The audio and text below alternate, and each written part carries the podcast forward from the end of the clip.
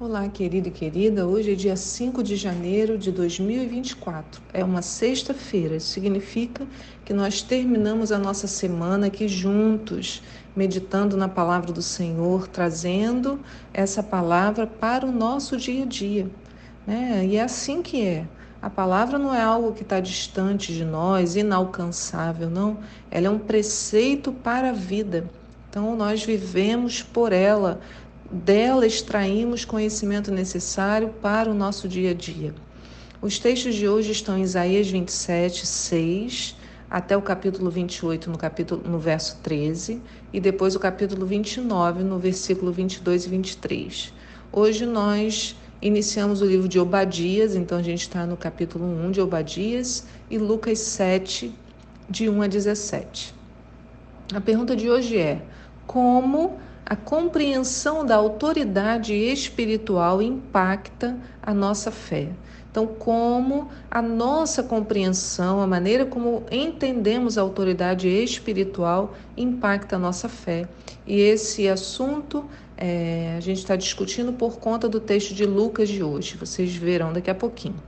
A gente já terminou o livro de Amós, terminamos ontem Amós, né, com Amós 9, e hoje iniciamos o livro do profeta Obadias. E eu pergunto a você, né, você já leu algum desses profetas? Talvez essa, essa seja a sua chance de fazê-lo. Que tal investir alguns minutos do seu dia no conhecimento da palavra de Deus? Então, eu sempre chamo a sua atenção, né? Leia. Muito mais importante do que qualquer coisa que eu fale aqui é a leitura da palavra.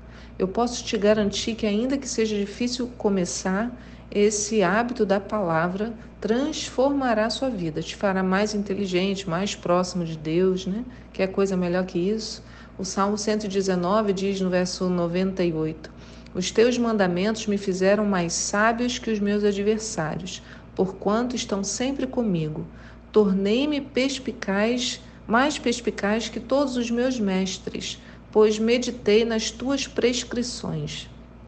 Tenho mais discernimento que os anciãos, pois obedeço aos teus preceitos. Então, a palavra nos faz mais sábios que os adversários, mais perspicazes que os mestres e com mais discernimento que os anciãos, né? Que palavra transformadora. E hoje, então, como eu disse, eu queria falar sobre autoridade. O reino de Deus é feito de autoridade e a autoridade pressupõe a hierarquia. Tudo gira em torno dessa questão e se não compreendermos isto bem, falharemos em todas as demais coisas. Lembremos do que Jesus falou lá em Mateus 28, 18. Ele, Jesus, assim, ó. Então Jesus aproximou-se deles, dos discípulos, e disse-lhes: Foi-me dada toda a autoridade nos céus e na terra. Portanto, vão e façam discípulos de todas as nações, batizando-os em nome do Pai e do Filho e do Espírito Santo e ensinando-os a obedecer a tudo o que eu ordenei a vocês. E eu estarei sempre com vocês até o fim dos tempos. Então, se Jesus recebe a autoridade, né, porque diz: "Foi-me dada toda a autoridade nos céus e na terra". Então, se Jesus recebeu a autoridade é porque sem ela ele não poderia executar os milagres na terra. Né? E quando ele nos incumbiu dessas funções, o que foi preciso fazer?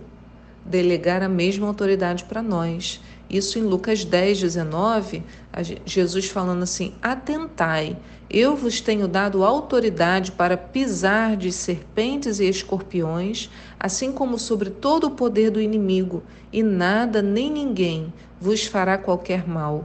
Contudo, regozijai-vos não apenas porque os Espíritos vos obedecem, mas sim porque os vossos nomes estão inscritos nos céus. Então, nós só podemos agir se estivermos de acordo com esses princípios.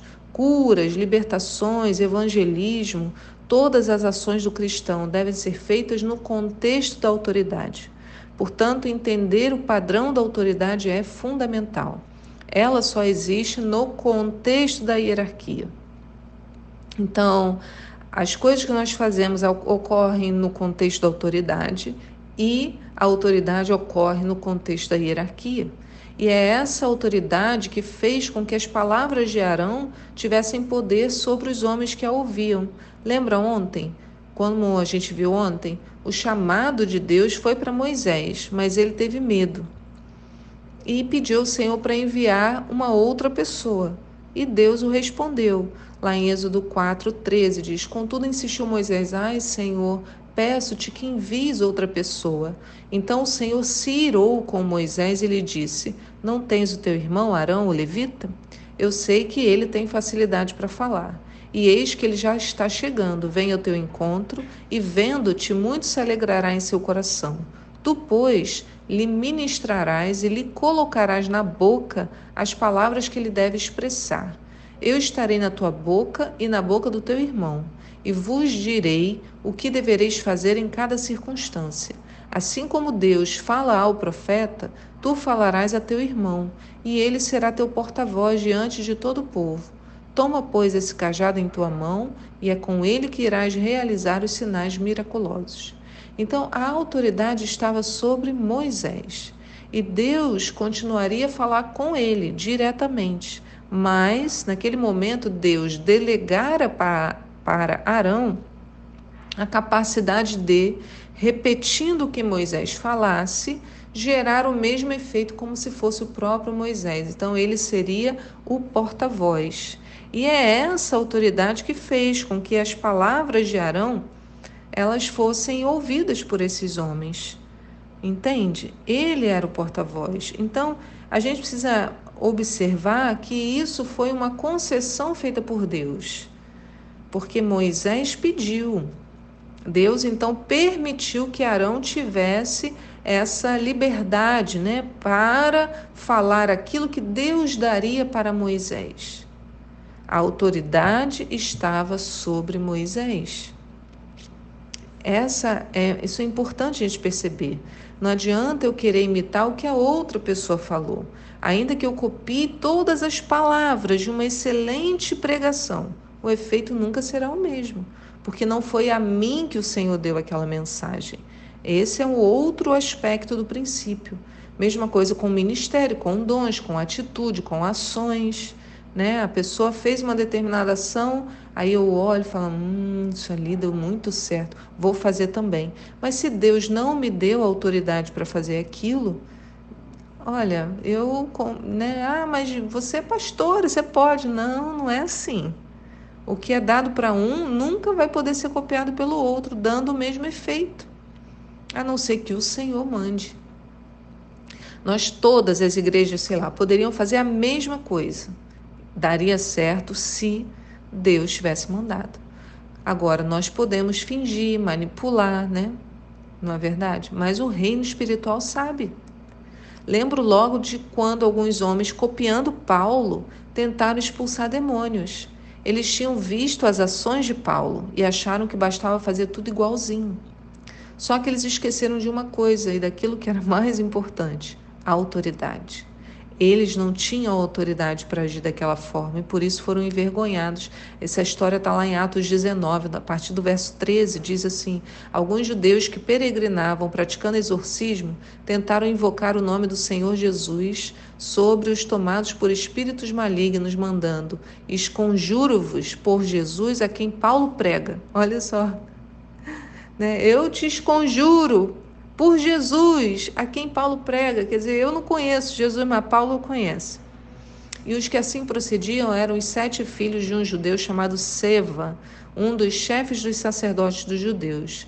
Certo dia, olha o que aconteceu.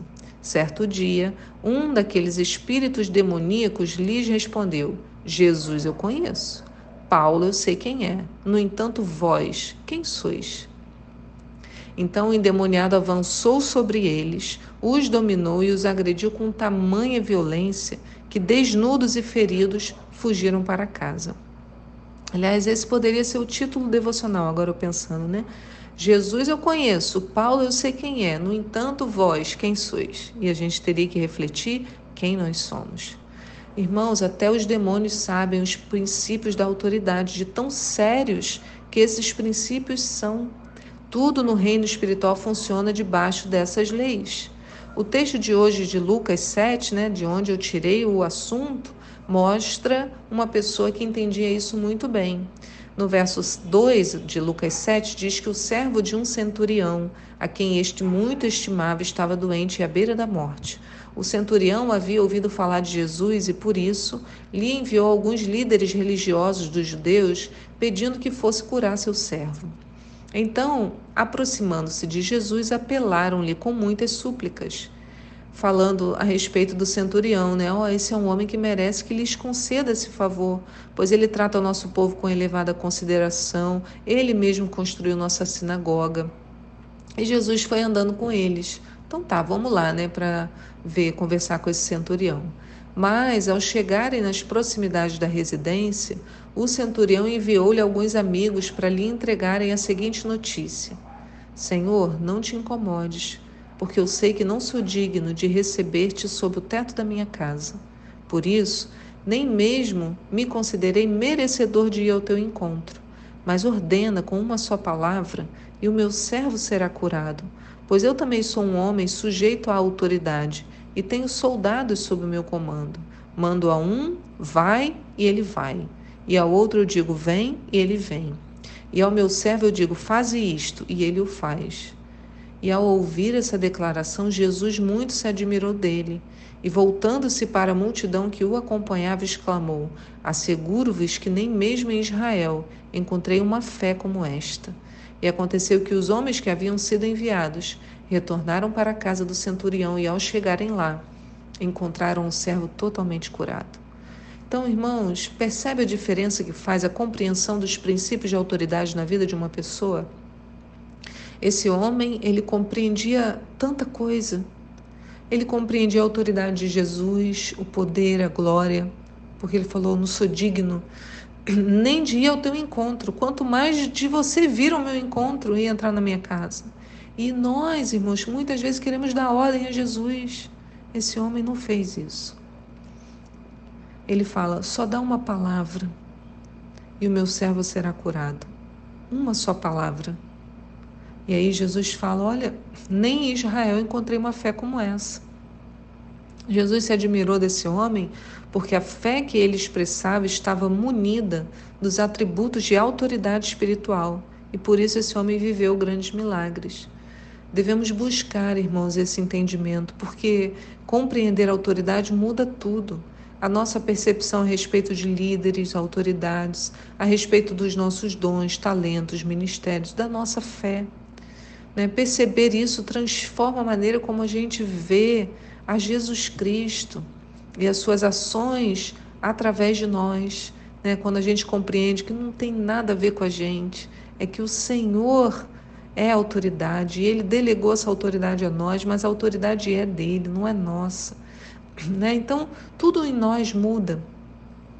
E eu queria terminar essa reflexão com o texto de Mateus 9, que a gente vai ler semana que vem, no verso 6, diz: Mas para que vocês saibam que o Filho do Homem tem na terra autoridade. Ah, não, é Mateus, falei Lucas. A gente está lendo Lucas, né? então a gente não vai ler esse texto semana que vem. Mateus 9, 6. Desculpa a confusão aí. Aí ele fala, mas Jesus falando, para que vocês saibam que o Filho do Homem tem na terra autoridade para perdoar pecados Disse ao paralítico: Levanta-te, pegue a sua maca e vá para casa. E ele se levantou e foi. E vendo isso, a multidão ficou cheia de temor e glorificou a Deus, que dera tal autoridade aos homens. Veja que Jesus fala que ele fala diante de todos: Eu tenho autoridade para perdoar pecados. E os homens, quando veem que o homem, que o paralítico estava curado, a multidão fica com temor, mas glorifica a Deus aí esse detalhe que dera tal autoridade. Então o povo louva a autoridade que foi dada. É algo muito grandioso. Que o Senhor hoje, ah Pai, eu te peço, revela para nós, Senhor, esses conceitos, esses princípios, para que nós tenhamos uma vida cristã madura, sadia Deus conduz-nos, Senhor, ah, como esse centurião que tinha um discernimento tão claro a respeito das coisas. Nos ajuda, Senhor. Tu és o Deus de glória. Queremos viver também como a multidão, cheia de temor, Senhor, glorificando o teu nome, percebendo que a autoridade está sobre ti e que tu a delegastes a nós para agirmos nesta terra em teu nome. Em nome de Jesus. Amém. Fique na paz do Senhor e eu te espero aqui para um próximo devocional. Tchau.